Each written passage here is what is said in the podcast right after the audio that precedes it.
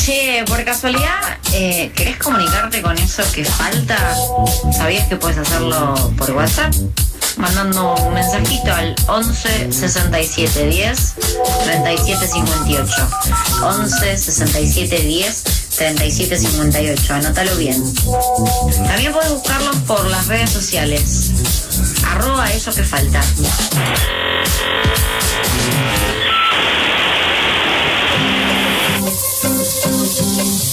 14.34 en la ciudad de Buenos Aires, estamos en vivo en FM La Tribu. Decíamos al principio del programa que si hay algo que venimos siguiendo en eso que falta, tiene que ver con la pandemia y con toda la gestión de la pandemia a nivel político. El viernes pasado el presidente Alberto Fernández habló en cadena nacional por primera vez en toda su gestión y su discurso refirió sobre todo a cómo se gestionará el aumento de casos de coronavirus entrando ahora al otoño. Para eso estamos en comunicación con Rodrigo Quiroga, él es bioinformático, es docente de la Facultad de Ciencias Químicas perteneciente a la Universidad Nacional de Córdoba y también es investigador asistente del CONICET y sobre todo, en, lo que se popularizó, sobre todo, tiene que ver con esta especialización en estadística popular, podríamos decir, y accesible en redes sociales. Muy buenas tardes, Rodrigo, Emilia y Alejandro al aire de la tribu. Hola, ¿cómo están? Bueno, un gusto hablar con ustedes. Lo mismo, muchas gracias por esta comunicación. Y bueno, sí, la primera pregunta tiene que ver directamente con, con esto que sucedió el viernes, que fue esta primera cadena nacional presidencial. Fue una cadena que así como a grandes, a, grandes vistas, por grandes rasgos sería, no hay anuncios, ¿no es cierto? No sé si, si viste lo mismo, si... Tal cual. Eh, no hubo ningún anuncio concreto, digamos. Claro. Eh, a pesar de que, bueno, el, mensaje en general yo creo que es correcto, creo que es importante seguir eh, hablando de, la responsabilidad que tenemos cada uno de nosotros en la transmisión del virus, porque realmente somos nosotros, cada uno de nosotros, quienes se infectan y luego contagian, ¿no? Entonces, es importante recalcar esto, que, que además me gustó mucho que no usó el término, como decía antes, responsabilidad individual, mm. sino que dijo responsabilidad colectiva, ¿no? Y realmente me parece mucho mejor definición porque no se trata solamente de eh, cuidarnos por nosotros, sino de cuidarnos por los demás, ¿no? Y entonces por eso me parece muy bien este, este concepto de responsabilidad colectiva. Eh, por otro lado, efectivamente no hubo anuncios eh, que entiendo estarían al caer en esta semana por lo que hay en varias notas periodísticas que digamos, mm, creo que no tienen información fidedigna, pero, eh, o confirmada, mejor dicho, pero hay trascendidos de que habría eh, medidas al respecto en esta semana eh, que tendrían que ver sobre todo con lo que es el ingreso de personas provenientes de, países limítrofes, en vuelos principalmente, y em, lo cual es algo que nosotros venimos reclamando porque nos parece sumamente importante y, bueno, también hubo definiciones con las que yo no acuerdo para nada, eh, como eh, algunos eh, indicios de que no se tomarían medidas que afecten la actividad económica. Hmm. Y la verdad que eh, me parece que eso es tener una visión corta, porque si no tomamos medidas a tiempo, y, y, obviamente todas las medidas tienen algún costo económico y social, hmm. luego podemos terminar en una situación que nos obliga a tomar medidas mucho más fuertes y con mucho mayor costo económico y social, ¿no? Y es lo que le está pasando hoy a Brasil. No tomó medidas a tiempo para intentar controlar la circulación viral y luego termina con todas las terapias intensivas colapsadas, récord de muertos y obviamente terminan en cuarentenas estrictas y en eh, toques de queda nocturnos. ¿no? Rodrigo, eh, teniendo en cuenta esta dificultad también que entiendo que tiene el gobierno de eh, tomar una decisión, sobre todo también por, el, el, juego político que hay, la estrategia política de la oposición y parte de la sociedad también de salir a atacar cada vez que toma una medida de restricción de actividades. Bueno, Pedro Can hace un par de semanas dijo que el 2020 lo que deja de aprendizaje es que capaz que no se tendría que haber hecho una cuarentena tan larga. Bueno, más allá de eso, vos hablás de que no está bien esperar a que colapse el sistema de salud para tomar ahí sí medidas restrictivas a nivel económico. ¿Qué, qué, medidas se pueden tomar en corto plazo que no signifiquen quizás un eh, cerrar eh, todas las actividades como fue marzo del año pasado, pero que ayuden a que el virus circule menos? Es una gran pregunta. Primero, eh, nosotros estamos muy preocupados, igual que los científicos a nivel mundial, por esta variante de Manaus, también llamada P1, eh, porque realmente no solo es más contagiosa, sino que parece tener una alta capacidad de infectar eh, personas que ya tuvieron COVID, ¿no? Claro. o sea, producir reinfecciones. Eh, en Manaus, en la propia ciudad de Manaus, eh, hubo más fallecidos entre enero y febrero de este año por COVID que por esta eh, variante de Manaus, que en todo el 2020 por las variantes normales, digamos, entre comillas, ¿no? Entonces, eh, la verdad que puede producir olas de contagio de esta variante que sean aún peores que todo lo que tuvimos en el 2020. Mm. O sea, podríamos duplicar el número de fallecidos en un escenario pesimista, Sí. ¿no? Entonces, eh, tenemos que hacer absolutamente todo lo que se pueda por evitar o al menos demorar la circulación comunitaria de esta variante en el país Sí. y por eso me parece fundamental dos cosas. Eh, primero, reducir a cero los vuelos que salgan hacia Brasil Mm. desde el país. Y segundo, eh, controlar muy fuertemente la, la cuarentena al regreso de, de las personas que están allá, ¿no? Y esto se podría hacer como se hizo en el 2020, como hizo la propia ciudad de Buenos Aires en el 2020, alojando a las personas en hoteles, ¿no? Eh, después se ve, se podrá ver cómo, cómo se paga eso, si lo paga el propio turista, eh, como hacen muchos países del mundo, o si lo paga el Estado, quién. Pero sería importantísimo esto, ¿no? Eh, y después, eh, con respecto a qué otras medidas se pueden tomar, bueno, los casos parecen estar aumentando lentamente ahora, empezando a aumentar, venían, veníamos de una disminución de casos, luego se estabilizaron y ahora parecen estar empezando a aumentar, ¿no? Mm. Eh, esto es preocupante porque también todos nuestros países vecinos ya están en una situación crítica. Sí. Chile y Paraguay también están con sus terapias intensivas colapsadas y Uruguay está con un crecimiento de casos a una velocidad que sin duda lo llevan también a un escenario eh, muy probable de colapso del sistema sanitario. Entonces, eh, la verdad que creo que hay que actuar a tiempo cuando ya se confirme que este crecimiento eh, no es algo temporal, sino que ya es algo eh, que va a continuar. Necesitamos empezar a tomar medidas, primero con los eh, sectores que ya sabemos que tienen el mayor impacto en, en contagios, ¿no? Mm. eh, bares, restaurantes, iglesias gimnasios, ¿no? Es el primer lugar donde tenemos que eh, tomar medidas y la primera medida no haría falta un cierre total de estos establecimientos. Se puede primero pensar en prohibir actividades puertas adentro. Claro. Claro. Eh, para después, bueno, si la situación continúa empeorando, se pueden ir tomando medidas cada vez más duras. Pero si nosotros esperamos, eh, ya no puede, ya no tiene uno la opción de tomar medidas livianas, digamos, entre comillas, ¿no? Hay que ir sí o sí a medidas ya muy fuertes y por mucho tiempo. Entonces, eh, me parece que hay que ir actuando tiempo eh, y eso a lo mejor incluso nos puede permitir evitar eh, medidas más duras. ¿Por qué? Porque lo que necesitamos es ganar tiempo para seguir vacunando. ¿no? Claro. Eh, una vez que nosotros tengamos vacunado a toda la población mayor de 60, la mortalidad de una posible segunda ola o una o- nueva ola de contagios eh, sería muchísimo, muchísimo menor. ¿no? Entonces, me parece que ese tiene que ser el objetivo, eh, lograr eh, demorar el crecimiento de casos y mientras tanto seguir vacunando lo más rápido posible. Hay algo, estamos en comunicación con Rodrigo Quiroga y hay algo que sucedió ya casi hace un mes, que es que volvió en la mayor parte del territorio argentino, volvieron las clases presenciales, ¿no?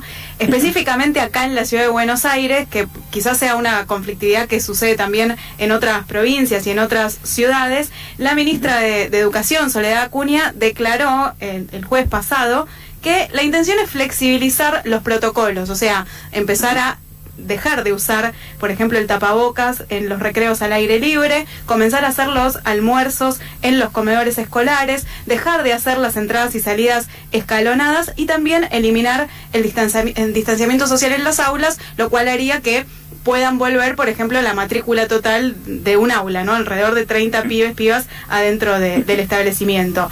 Según Ademis, aquí en la ciudad de Buenos Aires hay más de 1.200 casos positivos desde que comenzó la presencialidad en las escuelas. La pregunta es cómo analizás eh, en líneas generales cómo avanza esta situación de la presencialidad en las escuelas, no solo en la ciudad de Buenos Aires, no quizás es el caso paradigmático porque bueno, salió a hablar la ministra de Educación ¿no? a, a decir que la idea es flexibilizar y qué está pasando también en el resto del mundo vinculado a la presencialidad. Bueno, es una muy buena pregunta. Eh, yo soy de los que concuerda de que debemos, necesitábamos algún grado de presencialidad en las escuelas y esto era muy importante para, para los niños sobre todo.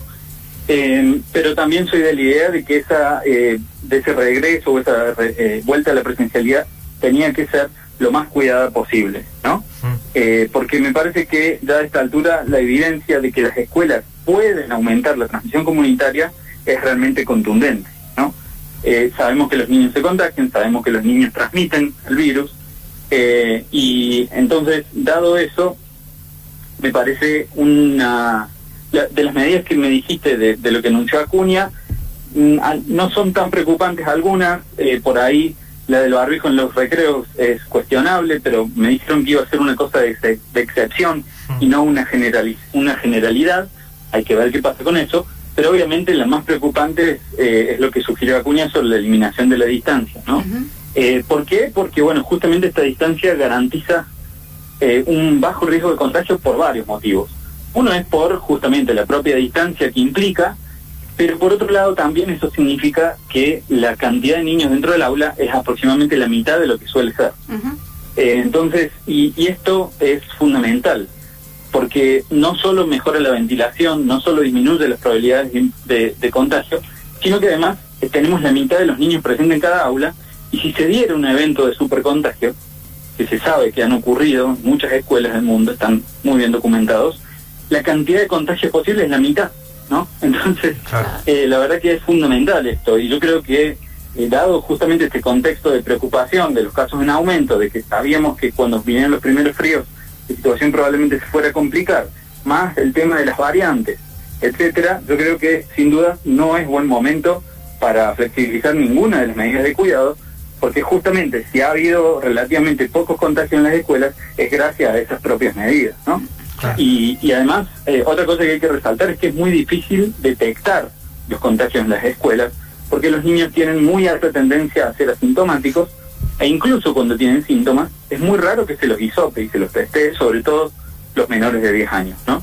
Entonces, la verdad que es, es, difícil detectar cuando está habiendo contagio en las escuelas, eh, salvo que sea un seguimiento, un testeo masivo, o un seguimiento masivo, o un testeo al azar, o algo por el estilo.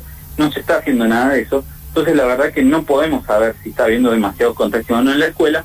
Lo que tenemos que mirar es el número de contagios general y bueno, obviamente si eso empieza a aumentar a niveles preocupantes, eh, no, no, no sería buena idea flexibilizar justamente las medidas que permiten eh, minimizar riesgos dentro del aula. Justo eso te iba a preguntar porque hace un ratito habló Nicolás Trota, eh, el ministro de Educación de la Nación, y justamente dijo que no, no, tiene, no tenemos detectados casos en los que podamos plantear que el contagio se ha producido en la escuela. Entiendo que eso es imposible, o digo, es muy difícil ubicar dónde se produjo el contagio, ¿o no? Es prácticamente imposible, tal cual.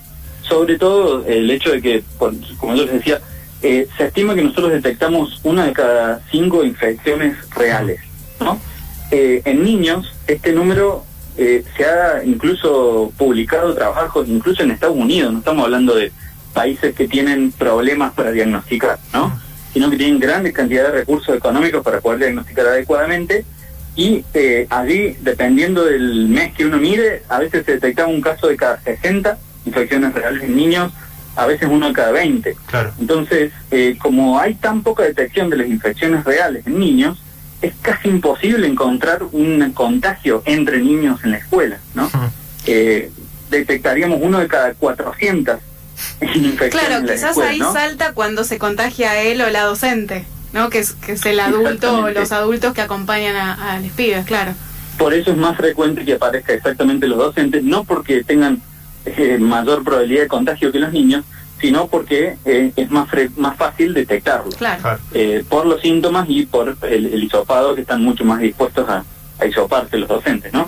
Entonces esto es importantísimo de señalar. A pesar de, cuando veníamos hablando el año pasado con Rodrigo, nos teníamos la buena noticia de la provisión de vacunas ya, aunque quizás no sean tantas como las que esperamos, ahora ya hay una vacuna en el horizonte, ya hay gente aplicándose vacunas acá y te queríamos preguntar en relación a eso, Rodrigo, que sabemos que el Instituto Gamaleya están en complicaciones a la hora de producir la segunda dosis de la vacuna Sputnik B, sin embargo hace unos días llegó a nuestro país un lote de aproximadamente 330.000 vacunas y está al caer otro avión de aerolíneas argentinas con lo que se trasciende son 500.000 dosis, que son 300.000 de la primera dosis y, y 200.000 de la segunda dosis. Te queríamos preguntar cómo es el, qué periodo de tiempo hay máximo para de la primera dosis a la segunda Y si se puede hacer con esta vacuna en particular, con la Sputnik B, que hace un par de meses te volvía comunista, pero ahora todos la queremos, eh, sí hay, eh, se puede aplicar cualquiera de las dos dosis como primera provisión o segunda provisión, o son componentes distintos que se tienen que dar, eh, digamos, uno primero y el segundo, la segunda dosis después de la primera.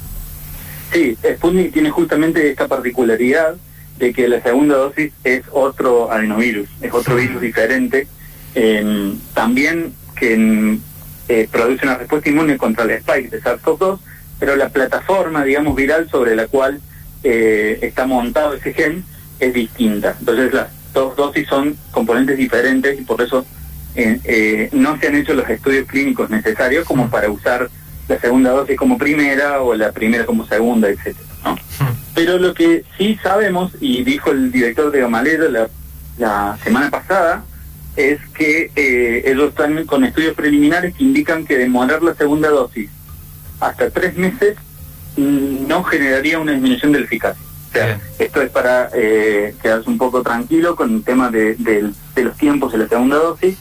Y eh, hay estudios de AstraZeneca que muestran eh, cosas bastante parecidas, ¿no? Que hasta tres meses eh, digamos, a lo mejor es más, pero eso hasta ahí llegaron a, estudiar por la cantidad de pacientes, eh, hasta tres meses no hay problema de colocar la segunda dosis o de demorar, mejor dicho, la segunda dosis. Entonces, me parece una estrategia muy adecuada, eh, si fuera posible, conseguir la mayor cantidad de dosis 1 posible, eh, y si eso nos permite vacunar mayor cantidad de mayores de 60, primero, porque bueno, sabemos que incluso la primera dosis ya tiene un fuerte efecto de protección frente a enfermedad grave, hospitalización y muerte, ¿no? Claro. Y es justamente lo que nosotros queremos lograr, es disminuir la, la mortalidad eh, de una posible nueva ola de contagio. Y otra de las preguntas que hay en torno a la vacuna es, bueno, la de Sinopharm, que cuando fue llegando a la Argentina fue eh, destinándose a, la población menor de 60 años porque todavía no estaba comprobado que no tenga efectos adversos importantes para mayores de 60. Hace poco Ernesto Rednick, científico también, que siempre aporta mucha información en sus redes y en notas, él ponía un debate arriba de la mesa que me parecía súper interesante, que era como, bueno, hay que evaluar éticamente qué es mayor riesgo, si poner una vacuna, quizás todavía eh, con esas dudas para mayores de 60, que dejar a esa gente sin vacunar. Independientemente de esa discusión, queríamos preguntarte qué información hay al respecto de la Sinopharm, sobre todo para la población de riesgo, que es la que más importante que se vacune. Bueno, lo, eh, que yo entiendo es que en parte el problema está en que la documentación que entregaron eh, en ANMAT no incluía un grupo mayor de 60 porque fue el estudio que se hizo en Emiratos Árabes. Hmm. Eh, entonces, me mm, parece que el problema viene por ahí, pero concuerdo absolutamente con Ernesto eh, en el tema de que no se puede solamente evaluar el riesgo de vacunar, sino que hay contra, contrapejarlo al riesgo de no vacunar, ¿no? En ese sentido, eh, me parece que no habría duda de que, de que habría que aprobarla cuanto antes y empezar a utilizar mayores de 60 en mi humilde opinión. Eh, obviamente AMAT tiene sus protocolos, su, su, forma de, de, manejarla muy seria, de, evaluar la información y de, evaluar las aprobaciones.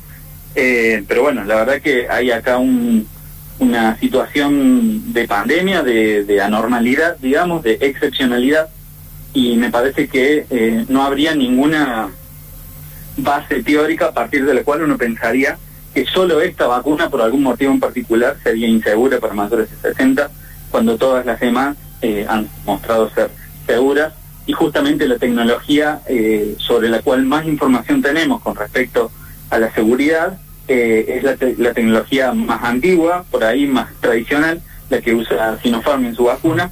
Entonces, bueno, la verdad, si se pudiera probar cuanto antes para los mayores de 60, sería realmente un golazo porque significaría adelantar la vacunación de millones de mayores de 60, no sabemos cuánto tiempo, a lo mejor incluso un mes o un mes y medio, lo cual podría significar salvar muchas vidas.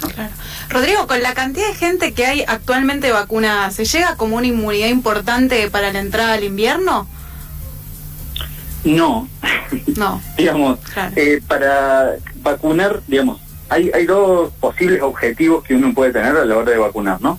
Uno es vacunar suficiente cantidad de la población para evitar la transmisión del virus, llegar a la famosa inmunidad de rebaño, eh, y otro es eh, simplemente vacunar la población de riesgo para disminuir la mortalidades del virus en esa población. ¿no?